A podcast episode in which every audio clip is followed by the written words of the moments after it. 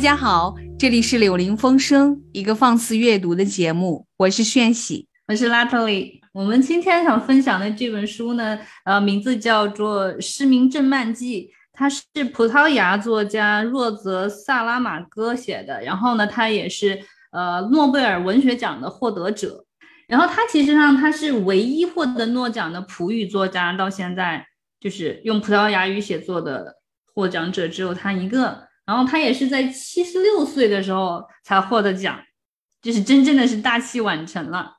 对他自己本身开始职业写作也已经到晚年了，所以说作家这个职业真的是可以这个维持很长时间啊，生命力非常旺盛。作家是一个没有退休年龄的职业，你可以一直写到生命结束的那一刻为止，你也可以从三岁就开始写。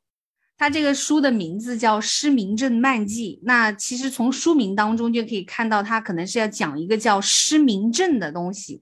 这个失明症就是就是故事一开始就是突然之间街上有一个人，他就莫名的失明了，然后紧接着就是第二个、第三个人失明了，为什么不知道？没有人知道。第一个人他突然之间在开车的时候，在一个十字路口，他开着车，他突然失明了。就他去看眼睛，对吧？去看这个失明症，他去看，结果这个给他看病的这个眼科医生也失明了，然后那个送第一个失明的人回家的那个人，隔天也失明了。是的，是的。然后就是说他在他去他们去的那个，就医生那个诊室的人也都失明了，对吧？然后医生就就觉得呃事情是不对了，然后他就马上要汇报嘛，就告诉卫生部长说这是。可能是一个传染性的疾病，然后一开始卫生部长也也不相信他，对吧？就说，哎，怎我从来没听说过，就是失明还能传染的，对吧？就是你被失明的人看一眼，你你还你也跟着失明了，就闻所未闻嘛。一开始他不相信，对吧？然后后来呢，他们院长就跟他说，就更多的人都失明了嘛，就发现更多的病例。然后这个时候呢，他们就开始说，就。不知道是为什么这个引引发这种症状啊，然后就开始有点觉得要严肃的对待，然后呢，他就把这些失明的人全部都集中起来，然后放到一个就是已经是废弃的这样一个精神病院里面，让他们在那里隔离嘛。然后呢，这个时候其实医生的妻子她是能看得见的，但是她就不愿意和她的丈夫分开嘛，也担心她丈夫不知道你一个盲人对吧？然后她也很担心他，所以她就。假称她也失明了，就跟着她的丈夫一起去到了那个被隔离的精神病院。然后在那里呢，她以一个就是能看到、正常看见的这么一个人，她的那个视角，她看到那些东西，对吧？就是他们是在里面怎么样一个生存状态？这本书就是描写的就相当的仔细了。故事进入非常快，我们刚才讲到的，然后他们快速就被隔离了。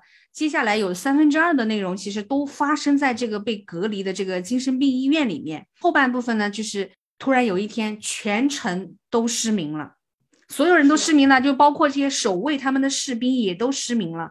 他们就从这个精神病医院里面逃出来了。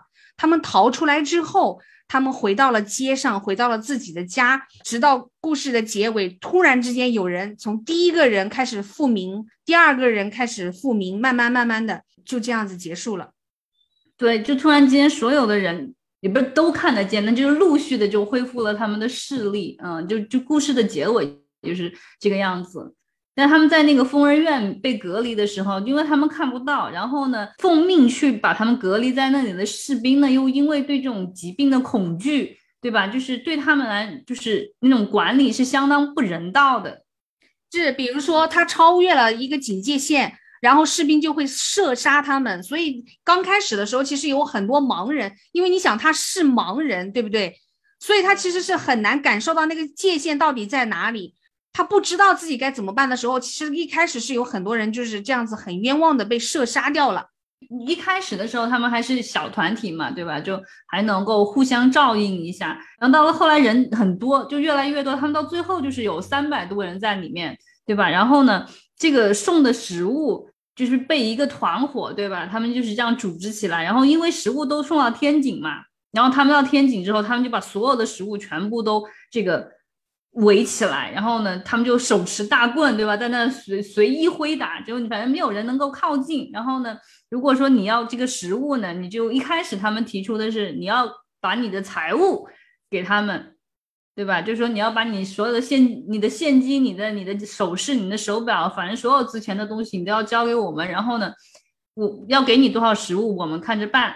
在那个极端的环境下，其实那个时候食物是最珍贵的资源。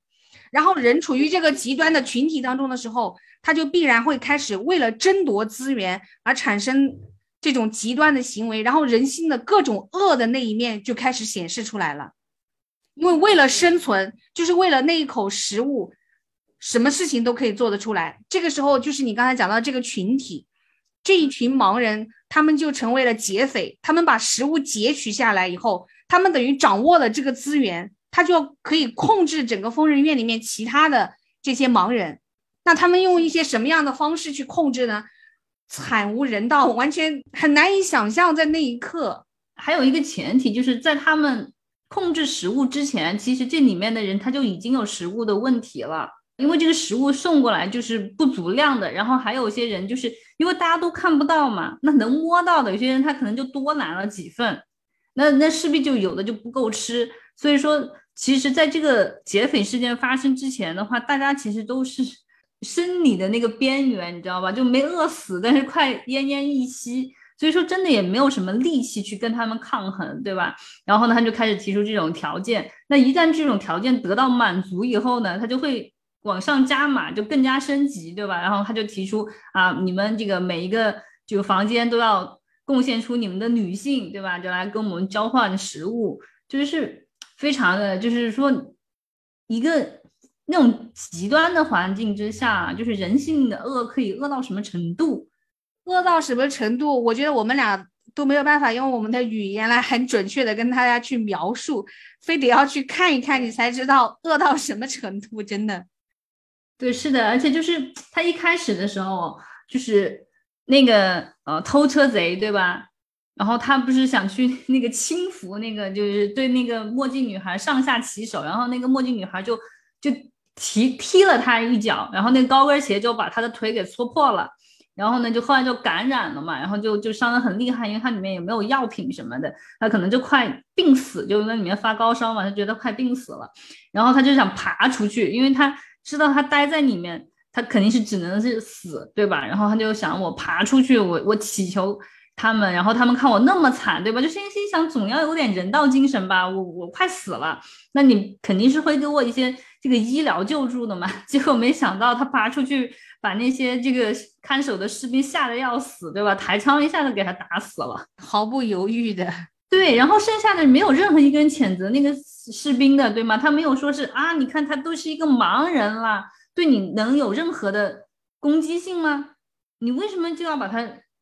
杀掉呢？没有任何人谴责那个士兵，反而是说：“哎呀，虫子死了，那那肯定病菌也也就没有了呀。”我看这个书就会有一种感受是什么？就是作为一个文字创作者，你看完这种书以后，你的内内心是会更自卑的，你就会越发觉得我写的这啥玩意儿，这有什么写的意义和价值？你知道吗？会有这种感觉。你也不用太自卑，毕竟人家是得诺奖的人。再说人家七十六岁才得的，你你还有好多年呢，赶紧写。我看那个看鳗鱼的旅行的时候，你会有自信，你就会想说啊，其实那这个我也可以去试一试，你会觉得好像没有那么难。然后你看失明症漫记的这种啊，天呐，那不行啊，毕竟人家是诺奖啊。你想啥？村上那么多年都没得过奖呢。就是他这个作品真的。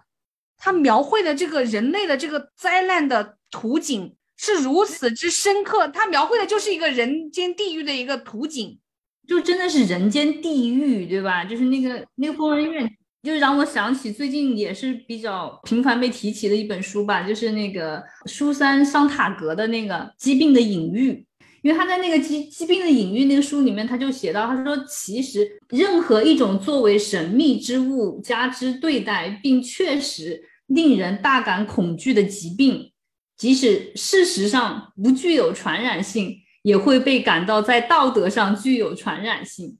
他这句话原来指的是癌症，就是癌症刚刚被发现的时候，对吧？很多人就谈癌色变，对吧？就很害怕。然后包括什么艾滋病啊这些，就是这种刺激性的这种传染病出现的时候，就每个人都是谈之色变避而不及的。然后他就说到，其实就是有的时候，它疾某些疾病本身并不一定具有传染性，但是人会在道德上就就会对他有判断，你就会想做隔离，对吧？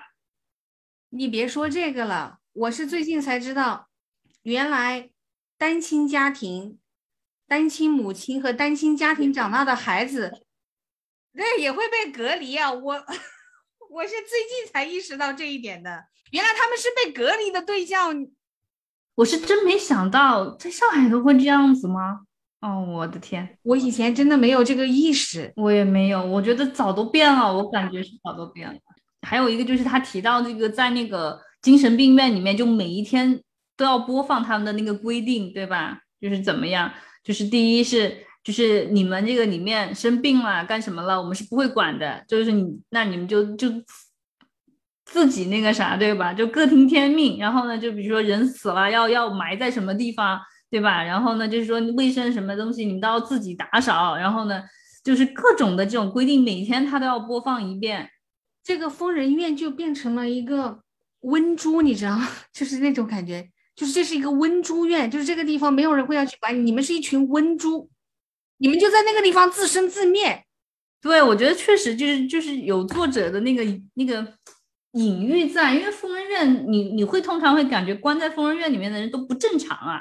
他其实里面讲过一句话，就是曾经有就是有一个人问他说，他说为什么这么对我们？他说我们就是病了以后为什么要这样对我们呢？然后那医生就说，他说其实，在这种瘟疫里面，没有人，我们都是受害者，没有谁是这个作俑者，对吧？就是我们都不该去承受。这个疾病带来的这种惩罚，但实际上就是这样子的，实际上就是这种得了病的人在接受这个这个惩罚。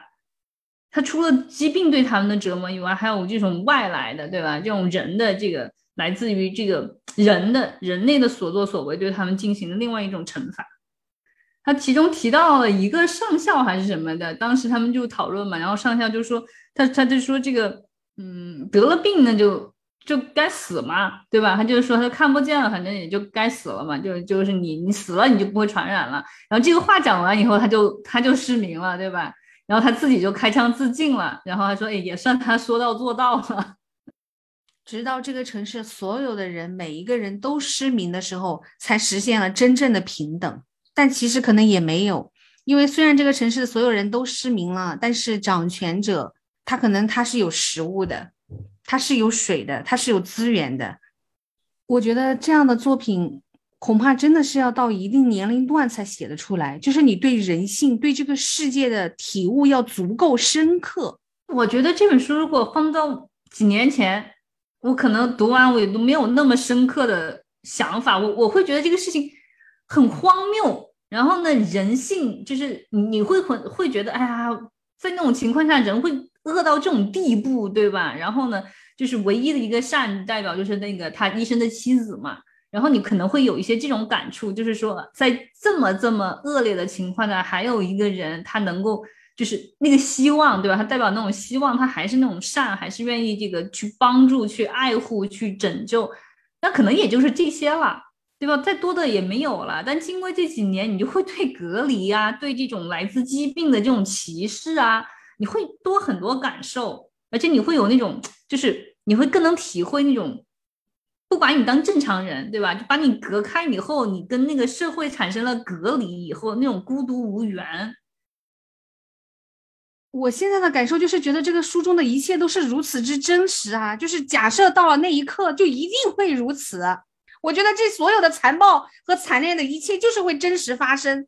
以前你可能就是觉得看行尸走肉，你只是图个刺激，你不会觉得这是会真的发生。甚至你经常会，比如说你看一些科幻题材的影视剧的时候，比如说到未来的三十年、五十年、一百年以后，人类为了一口食物，如如何去争夺？因为整个地球变得如此之荒芜，对吧？你你你看的时候居然觉得很刺激，但是你心里面始终认定了这只是一个想象。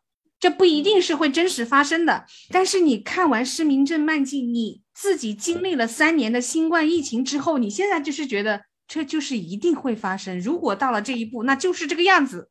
如果你是其中的这一个感染者，你要怎么办？你能怎么办？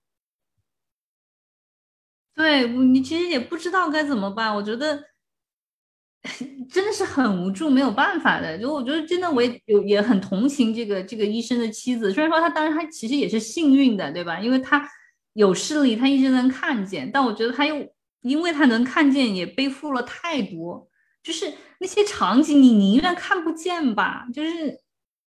如果没有一个看得见的人，如果这个看得见的人是医生，而不是医生的妻子，会怎么样？我我也不太清楚，因为我觉得，如果是能看见的是一个男人的话，他会不会就是会有更多对权力的渴望呢？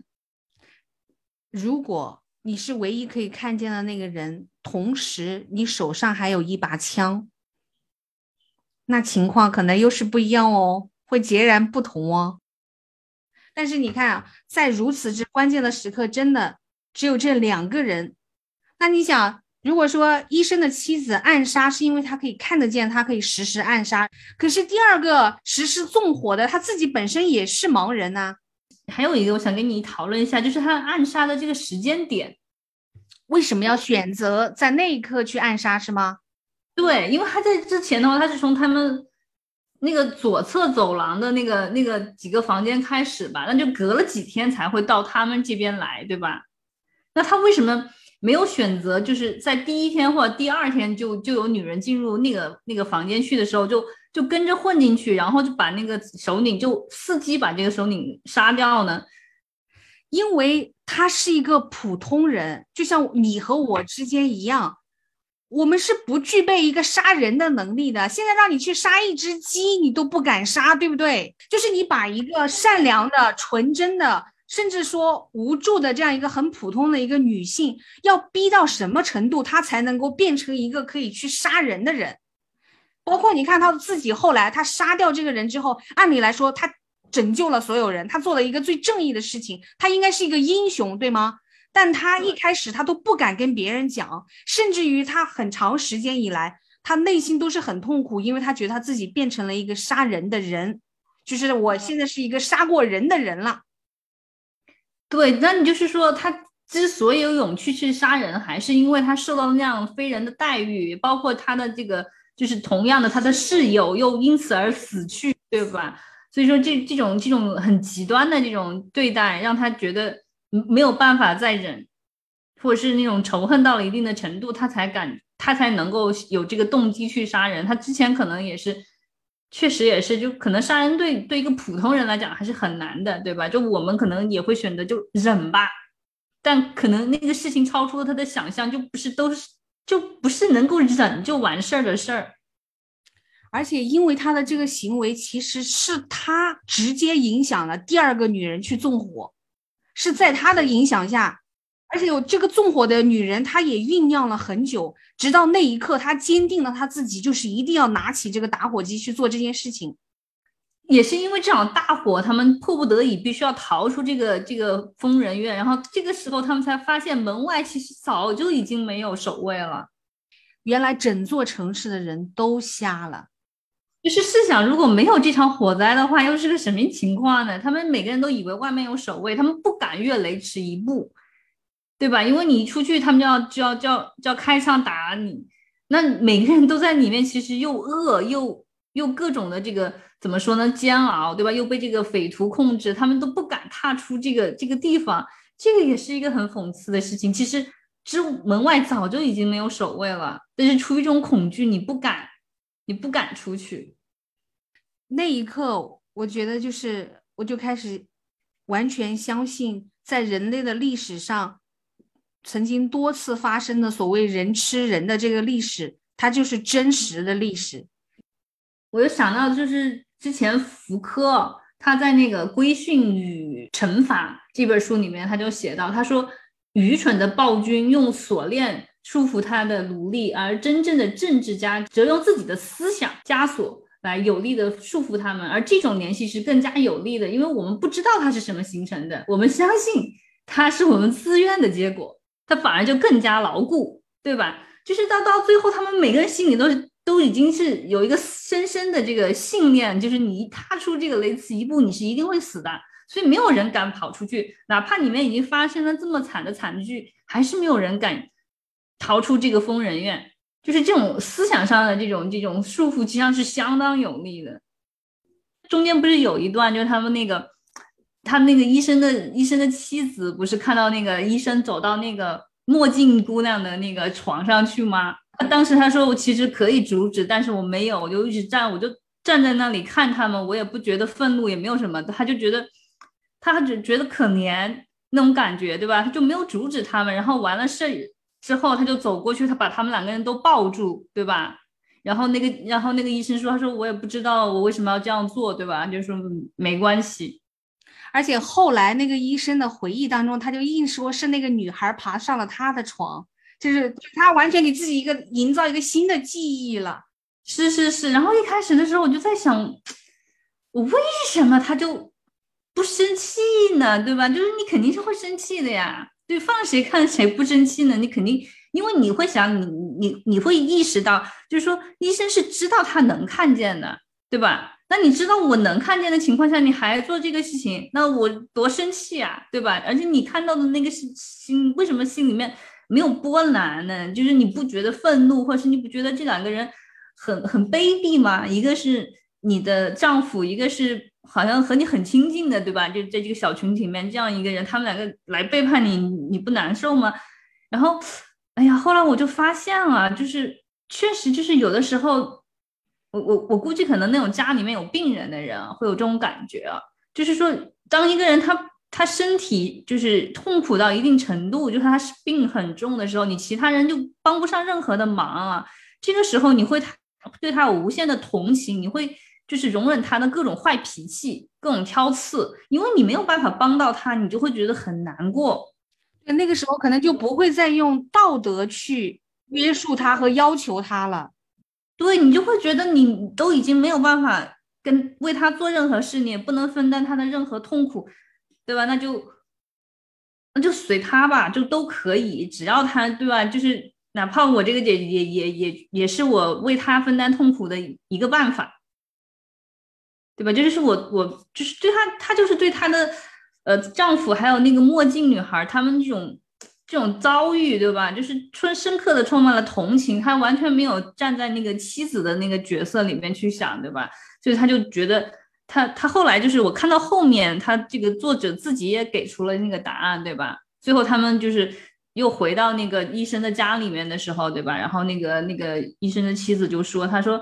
他说：“我当时我我确实是太难过了，因为我不知道我还能怎么帮你们啊，我没有办法帮助你们。”他说：“我就觉得特别的难过。”其实是，然后他就说：“其实还有什么不能原谅的呢？”我就想说，因为当人类处于一个极度的严酷的这样一种悲惨的处境当中的时候，就是好像什么东西都不再重要了。就是其实当然这种迷失也是很恐怖的一种悲剧。就是你已经没有方向了，就是你彻底的丧失了要求和判断，可以这样讲，甚至是你，你可能主动的希望去丧失，因为可能这样会让你感觉没有那么痛苦。就是你丧失你的这种感受，这种触觉，就会让你的这种疼痛麻木一点点。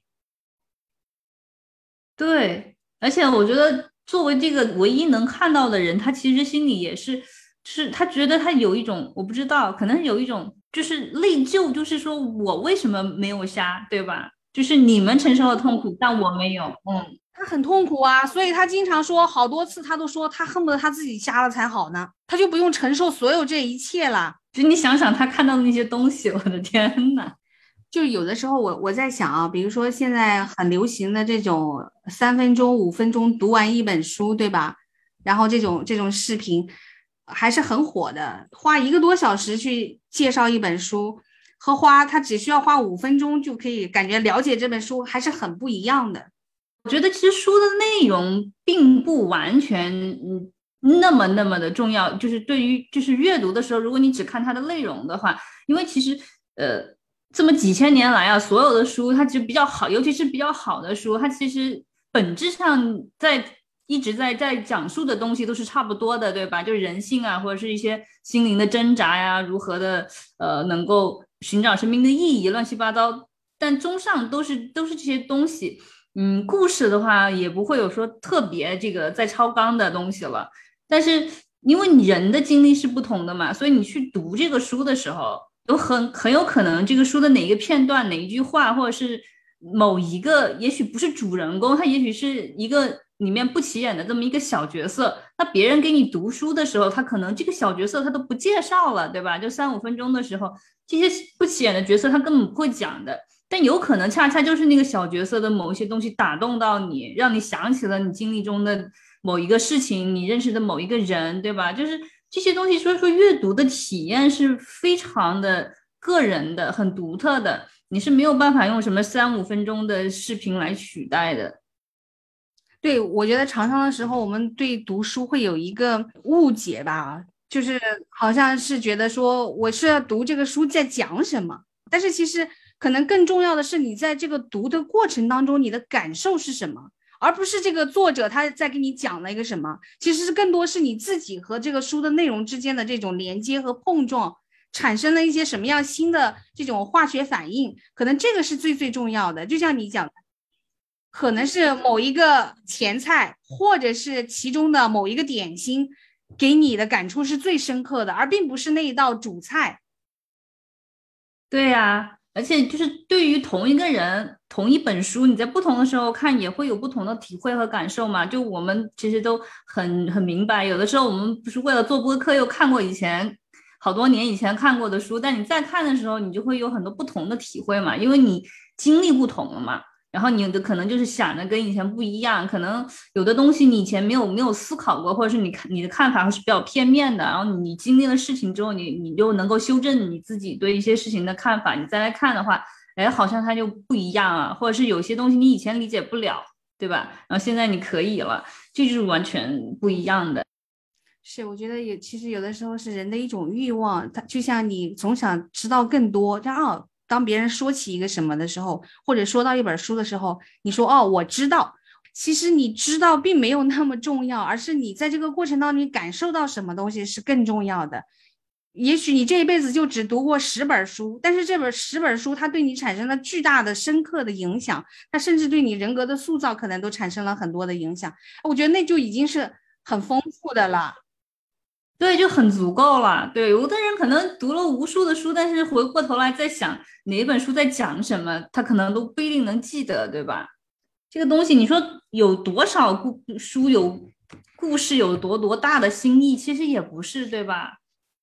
就有的时候你看着看着，你大概就知道这个故事要怎么讲了，但它其中还是会有一些对话呀、一些片段啊，让你觉得哎，就是又又被打动到，或者是你又你又学到了一些什么东西。很多时候可能是同一个主题，不同的作者，他不同的写作手法，或者是他不同的角度，然后带给你的又完全是不同的这种感受嘛。就是这个感受的过程是最有趣的了。但是如果你去听一个三分钟、五分钟，或者是二十分钟读一本书，你就完全丧失了这个乐趣。其实，反正我就觉得，如果说真的是，如果要三分钟讲一下这本书的话。就不会有人把这个细节讲给你听的，对啊，因为三分钟、五分钟，他只是告诉你这个书的内容的梗概是什么，然后他可能会讲一个呃他认为比较重要的某一个观点，就结束了呀。而且观点你会发现，流行的观点大同小异。但是真正就是触动你的，可能根本不是这个大家人人都在说的这个观点，也许是就是刚才你讲到，可能是某一个细枝末节的其他东西。对，因为人的大的主题，人性的大的主题，几千年那么多作家在写，它肯定是很很相似的，对吧？那故事是不同的，但是。你就要去看呢，因为如果你把所有的细枝末节这些要要要花时间去看的东西都刨掉，剩个三五分钟的精髓，那就大同小异了，对吧？我在看这个书之前，我以为它是类似于《鼠疫》那样的作品，但是看的过程当中就发现，它其实跟《鼠疫》大不相同。他们可以属于同一个类型，就是这种就是讲人类的灾难的这种处境的这样一种故事，对吧？但是我觉得。《失明症漫记》啊，形式其实我觉得它更像行尸走肉，就是非常之残酷、最血腥、最残暴的那一面，就人性当中最最恶劣的东西，它是一层一层剥开来给你看的。对，但是好像就是说，呃，加缪写的那个的话，他可能对是不是对人性可能能更多一些希望，或者是怎么样的？失明症漫记它会更有代入感。你看啊，首先他这个故事里面所有的人是没有名字的，这就让你感觉好像是你作为一个陌生人，或者是你作为一个旁观者的视角，你看到了这样一个故事，或者看到了这个真实的场景，它就发生在你面前。这些人你并不认识，你只知道，你看那是一个戴墨镜的姑娘，那是一个独眼的老人，那个应该是一个医生，然后医生旁边的那个哦，那肯定就是医生的妻子。就是你好像就是所有的这一切就发生在你面前，你并不认识他们，但是他们就是血淋淋的、很真实的发生了，就一种上帝视角吗？有点像那种舞台剧的那种感觉。而且我就觉得他没有名字，反而就更容易让你去想象，对吧？你可以自己马上就想象出来一个这个戴墨镜的女孩什么样，然后这个医生的妻子什么样，你完全就诶可以想象得出来，好像还不用特别的去去我。怎么说呢？就是有的时候，我觉得有的小说它给的那个人啊，你你反而觉得，哎，怎么叫做这个名字？你好像觉得，哎，不太不太那个哈，对吧？就就是你自己心里面好像这个名字和这个人物的性格不是很合得起来那种感觉，嗯。而且它而且它没有什么标点符号，对吧？它标点符号好像只有三种，它只有分号、逗号和句号，基本上整个书没有其他的这些标点，而且它的对话好像都。就是排到一起的，它没有那种所谓的像我们所说的那种什么叹号和那种双引号，对吧？所以说有的时候我还要看看，哎，这句话是谁说的，在哪个地方分开？嗯，这个就还蛮还，对对，就很像，就是你就在听他们谁说话一样，对吧？就是这个还蛮有意思的，就是让你更仔仔细的去看，你看这些对话的时候，你非常仔细的去看它。这个你你才知道哦，谁在讲这句话？这句话是谁说的？然后你好像就很不容易出戏，你就一直在他那个里面被他牵着走。我看完这个书以后，我最深的感受是两个，一个就是觉得人性的恶或者人性残暴卑劣的那一面，永远大于善的那一面。我我当时的第一感受真的是这样，就是当人类真正面临一个最残酷的考验的时候，就是恶是大于善的。就当然善是存在的，就包括在这个故事当中，但是更多的时候是一种恶的考验，对不对？而且你很难讲说到最后是不是人性的善战胜了恶，其实也没有。突然之间这个灾难降临了，然后呢，突然之间它又结束了，为什么？没有为什么。不要说别的，就我们有的时候就是自己人生里面有些很重大的事件发生的时候，你也会不知道它为什么会发生，对吧？就感觉你常常会问自己究竟为什么，当然你也没有答案，它发生了就是发生了，没有道理。就是你不要以为好像说你从小受的教育，然后告诉你的这个解决方案，就这个事情就一定会有一个这样的答案，没有啊。对，所以我就说看对也是有这种感觉，就是他突然他一下就又瞎了，突然他一下又能看见了，就是你完全没有任何 解释，有的时候事情就是这样子。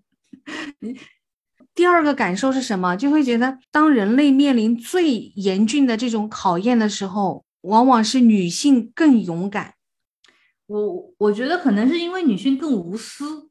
因为我不知道，那我都就浅浅推测一下啊，就是从从人类就是进化的这个角度来讲的话，女性相对来说是更愿意牺牲自己的，对吧？就是因为她是因为女性是是生命的抚育者嘛，对吧？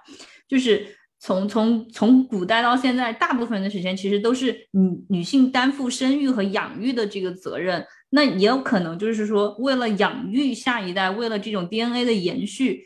那有的时候，作为母亲，作为女性，你就是要牺牲掉你自己，去保护下一代，对吧？所以说，这种在这种基因里面，我不知道会不会有一些，就是说会让女性更无私的这样子的一种基因传递下来。你看，在这个故事当中，两次非常非常重大的这个反抗，都是由女性爆发的，就是包括杀掉那个首领以及。引发火灾，直接烧掉那个疯人院，都是有两个女人。就是你会发现，在那么严酷的环境下，大家为了争一口吃的，什么都不要了的时候，就是可以牺牲掉所有的尊严和精神的时候，但是这个两个女人，她们奋起反抗了，而且是很智慧的，你发现没有？他不是那种很粗暴的说要去去抵抗，因为他很知道在那一刻他的力量是弱小的，他要去对抗一就是强大的一个群体的时候，他用的往往都是你看是一个是暗杀，相当于对吗？另外一个是纵火，是就是，嗯，怎么说呢？女性可能在这方面会比较擅长嘛，因为毕竟你体力上你要去格斗的话，还是占不了什么便宜啊，所以一般也就是暗杀或者是下毒或者是放火。嗯，是。然后这个故事它就老是会让我联想起那幅画，就是自由人引导人民那幅名画，你记得吧？就他这个里面也讲过，因为他不是说那个。嗯，医生的那个那个妻子，她出来就跟那些守卫，对吧？就是各种拉扯，她的衣服实际上就是已经衣不蔽体了。是的，她被那些守卫就是把她的上衣被扯掉了，然后她的两个乳房露出来了。那一刻，然后作者就直接讲到说，他并不是想要去做那个自由引导人民的那个人，但是他被迫成为了那个人，在那一刻就是这样子。然后脑子里你马上就会联想到这个画面。我印象比较深刻的点就是，就是我会对那个印象特别深刻，就是他讲去上厕所的那个事情，然后就讲他那个满地都是，因为你想他本来就是已已经忙了的人，他肯定就没有那么容易去维持那个洁净，对吧？然后再加上他他们后来一开始是可能几十号人，后来变成几百号人，你想想那个。不是满处都是吗？你那你真的是看不到。你要是能看到的话，我的妈呀，你怎么哦？怎么能在那落下脚，对吧？这个是很恐怖的一个事情。就对于我们，因为我们现在生活水平都比较好了嘛，对吧？就是说，你你很难再去想象那么污秽的一个环境了。你你平时你用这个智能马桶，对吧？你你可能五年前、十年前你就已经开始在享受这个了。你的你的生活是这样一种状态，就一切对你来说都是智能的，都是唾手可得的。可是突然之间，因为一个意外，比如说这种人类的大的灾难，导致你你这一切都没有了。现在把你就像隔离在这样精神病医院里面，对，而且关键是你是盲人啊，这个很恐怖，对吧？就是说你完全没有办法，对，而且他们那个就是也也是一个。无人管理的状况，实际上就是根本就没有人管他们。那那些卫兵啊什么也不管，然后给他们送吃的都丢在门口，对吧？然后生怕就是跟他们接触会被传染什么的，就是挺真的是挺挺惨的。而且你还要用徒手刨坑去埋葬这些尸体。刚开始的时候可能是一具尸体，后来变成好多具尸体的时候。对，还有一个就是印象比较深刻的场景，就是就是他一下拉了好几个大巴车，好多人一下涌进来的时候，他不是他是一个应该是回形走廊的这么一个一个构造，对吧？然后呢，他左右两边回廊嘛，然后那些人被被后面的那个就是守卫们就推着往里走，然后你有想象他是好几百号人一起进来，然后呢又又是瞎了的人，然后又有楼梯什么的。然后就在那就就引发踩踏，然后呢，就是当时他们还不是还有一些没有失明的那些就是感染者，对吧？然后那些没有失明的感染者又不想让他们进去，然后双方就在那个外面打起来，对吧？然后就就不能走动了，然后后面的士兵又拼拼命的往里面塞人，然后就产生踩踏事件，对吧？那个那个地方，我觉得我的印象也是很深刻。你想一想，就是这样子一个。双目失明的人在那个人流的漩涡当中，被被这样子挤来挤去，是多么恐怖的一种感受。还有那个场景给我印象也是特别特别深，但是那个肯定都没法播。就是那个他们第一次被拉到那边为他们提供性服务的时候，就那个场景，轮到医生的妻子的时候，他那个描写的太刻骨了，他那个描写就太形象、太细致了。他刚强暴完那个戴墨镜的女孩嘛，他不是当时就就他就描写他那个器官耷拉着，然后他就他就把那个医生的妻子摁在中间，就一定要让他那个中文用的那个词是叫作是吧？看到就有人说，就看到这这这一段的时候，就是生理就不适，都不能再看下去。而且他还描写的很很长一段呢。那哇，就是对看那个时候就心里是不适的，作为一个女性很不舒服。然后后面还有那个呢，就是和他们一起进去的那个失眠的那个女人呢，就死掉了。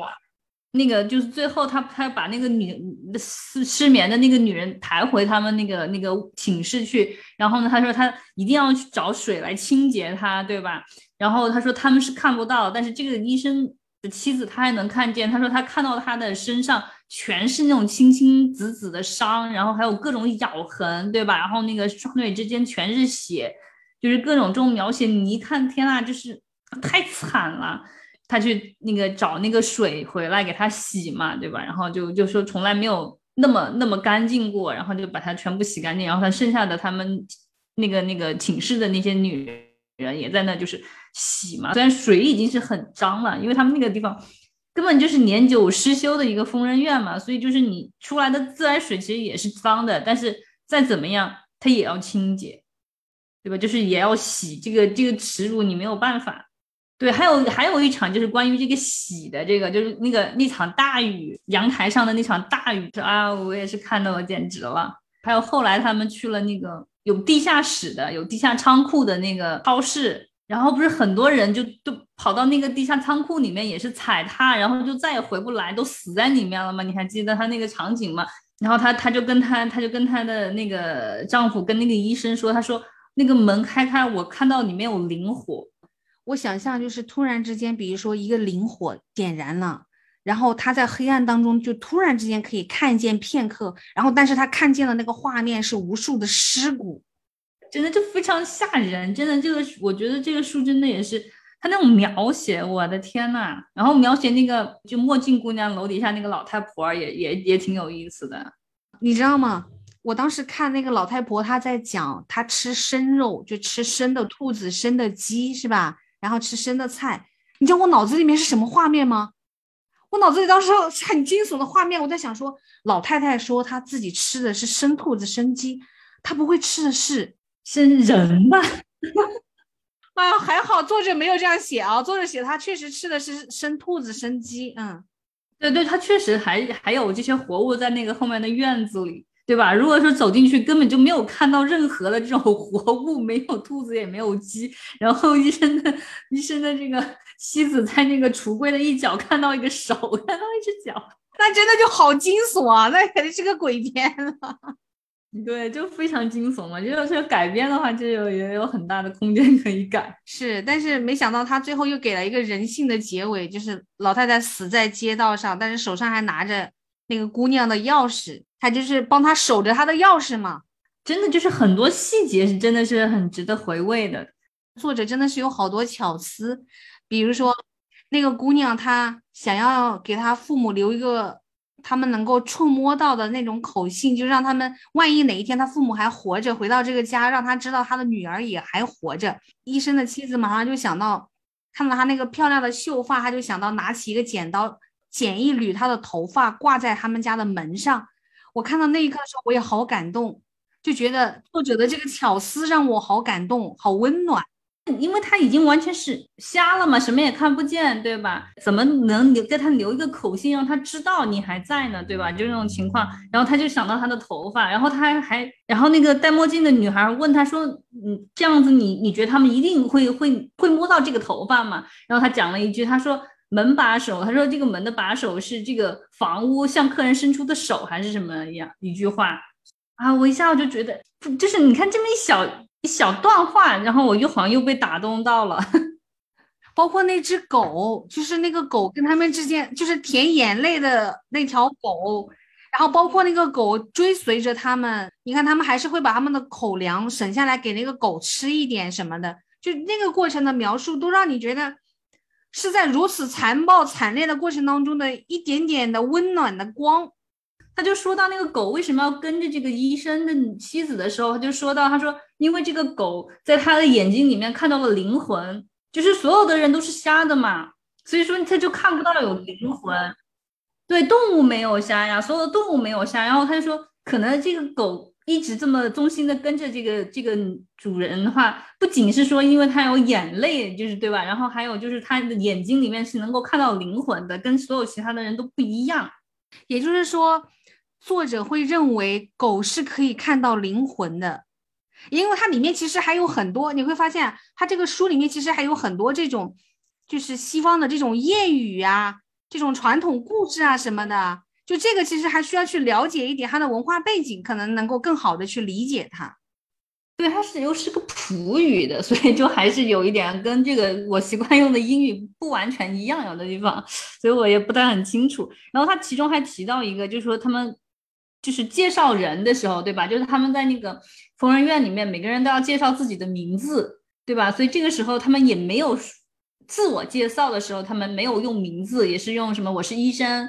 啊，我是什么诊所的接待，然后我是呃什么文员，我是警察，对吧？他们都是这样介绍的嘛。然后他就说，他说名字有什么用呢？他说没有，就是过不了多久，谁就不会知道谁是谁。他说狗的话也也是通过气味认识其他的同伴的，它并不是因为名字，对吧？就说当你看不见的时候，这个名字对你来说还有任何意义吗？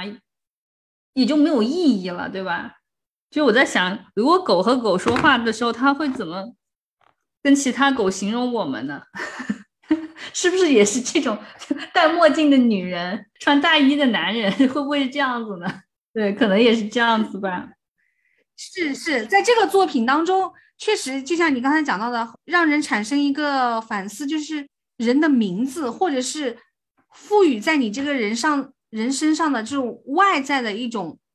社会赋予你的很多东西，其实可能没有那么重要。就是没有名字，这个故事一切也这样运作下来了。人和人之间的关系，我就突然觉得，我就觉得有的时候盲人会不会看得更清楚？因为他们已经看不到任何的表象了，对吧？那他们在看这个人、看这个世界的时候，会不会比我们更加清楚呢？因为我们常常会因为一些外表上的东西或者什么其他的所迷惑，你会对这一个人会有这种。先见的这种，我觉得会，就像你讲的，因为外在的这一切其实是制造的一个迷惑，就是相当于给看得见的人，其实首先你就已经比盲人多了一些诱惑。是，然后他其中他描写到一段感情，就是那个戴墨镜的女孩和那个独眼老男人，对吧？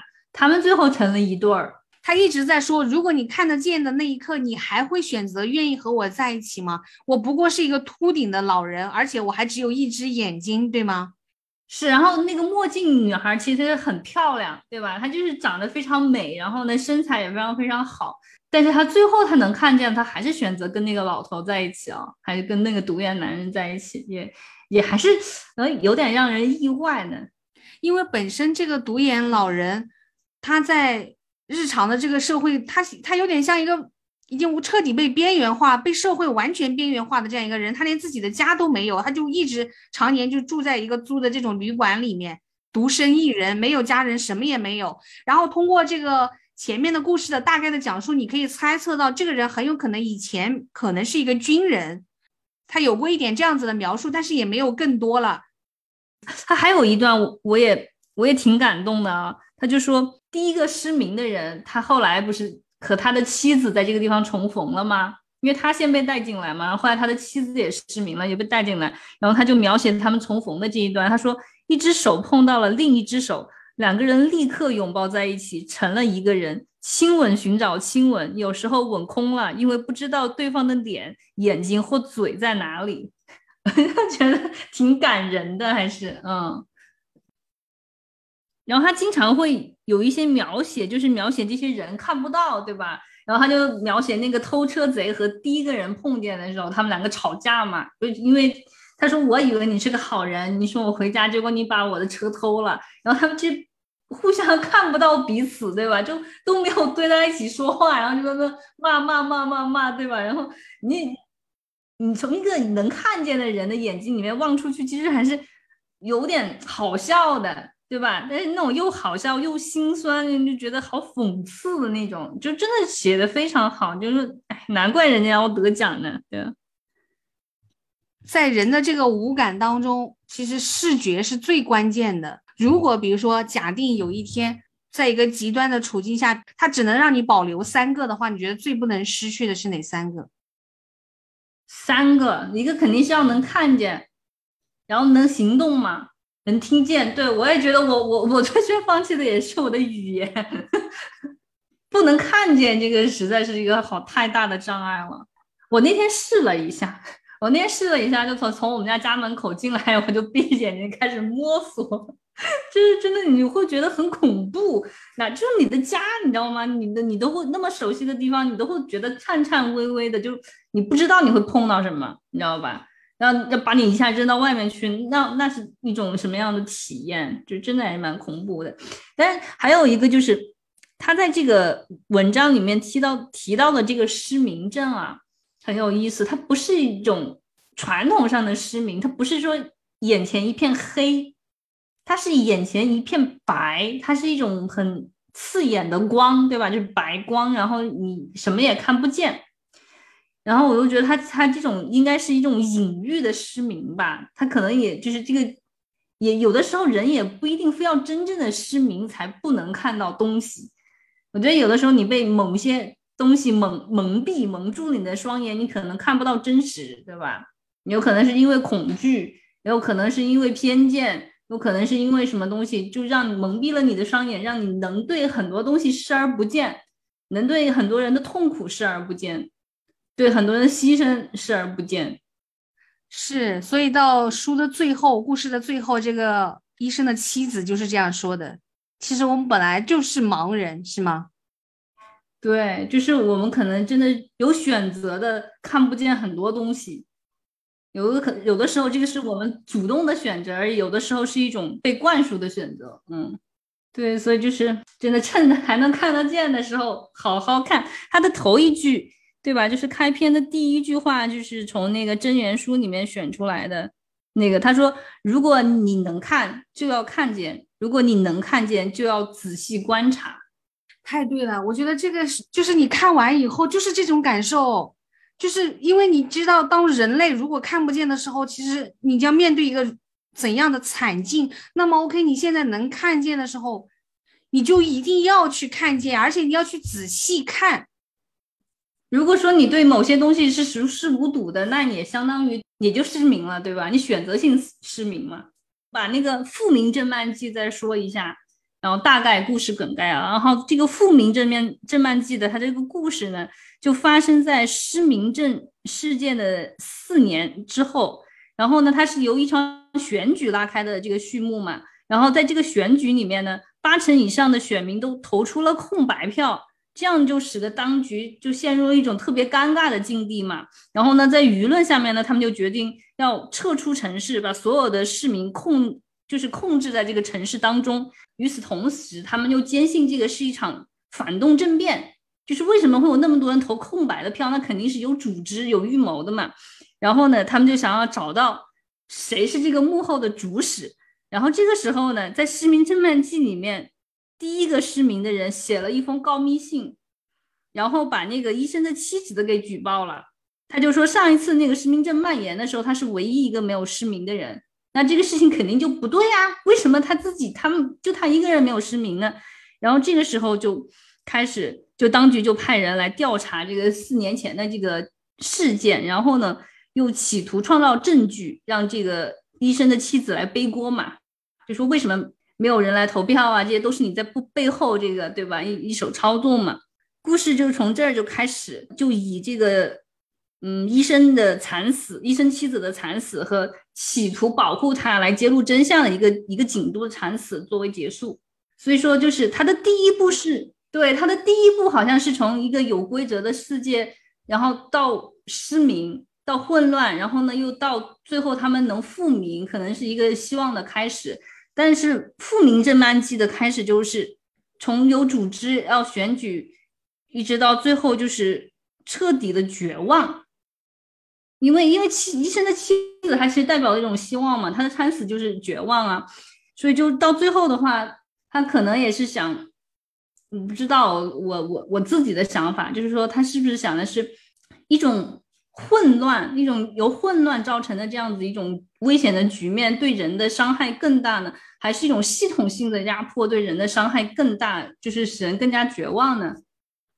在这种混乱的环境当中，人所遭受的这种惨烈，就是你更多想象的是是很悲惨和残暴的一面。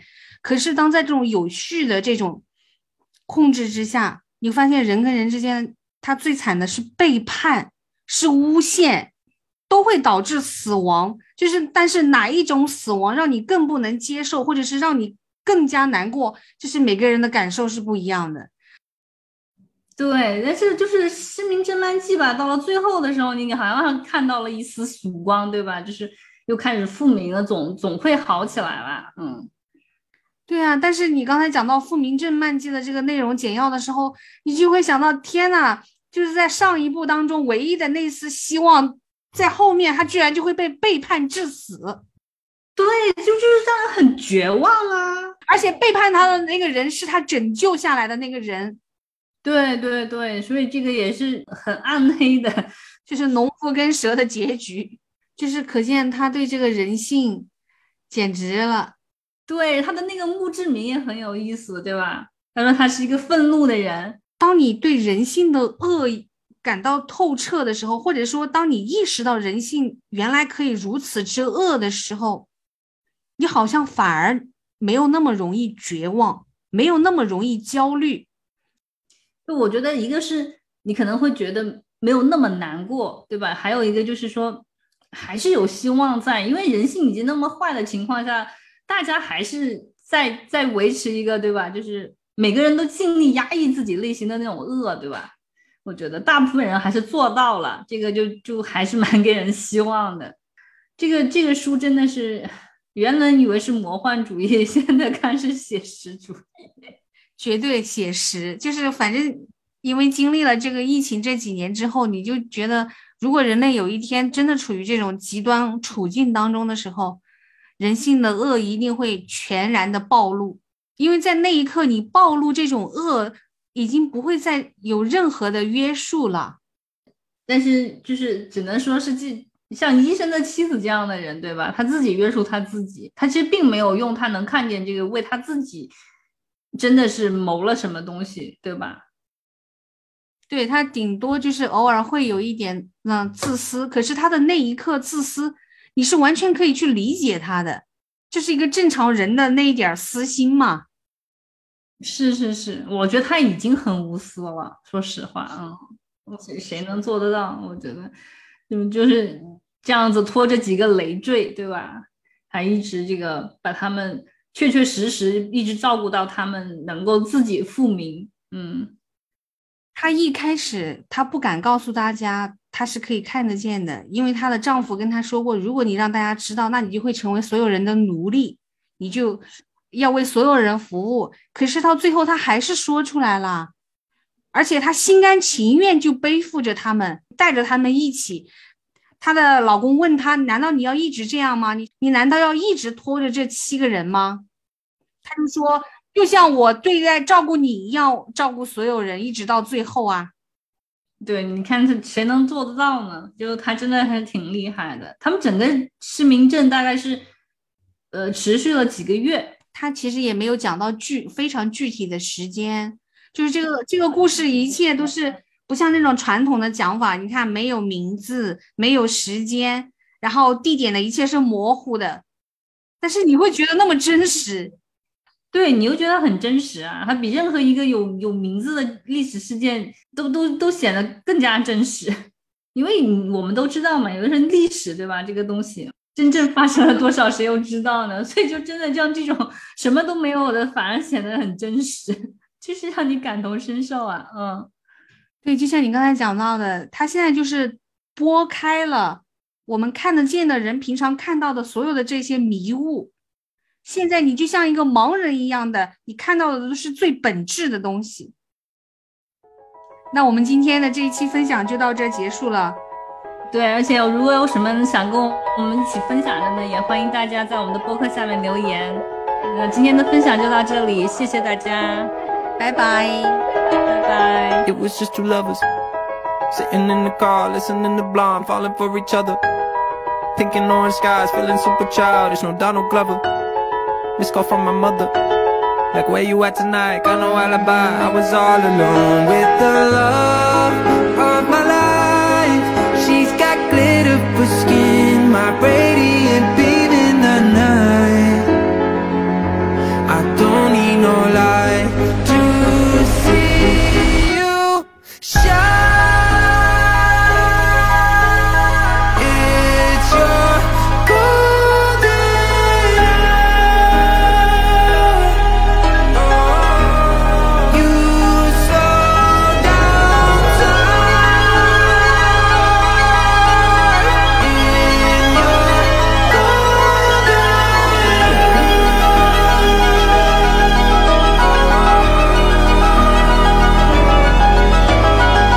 just two lovers. Feet up on the dash, driving nowhere fast, burning through the summer. Radio on blast, make the moment last. She got solar power. Minutes feel like hours. She knew she was the baddest. Can you even imagine falling like I did? For the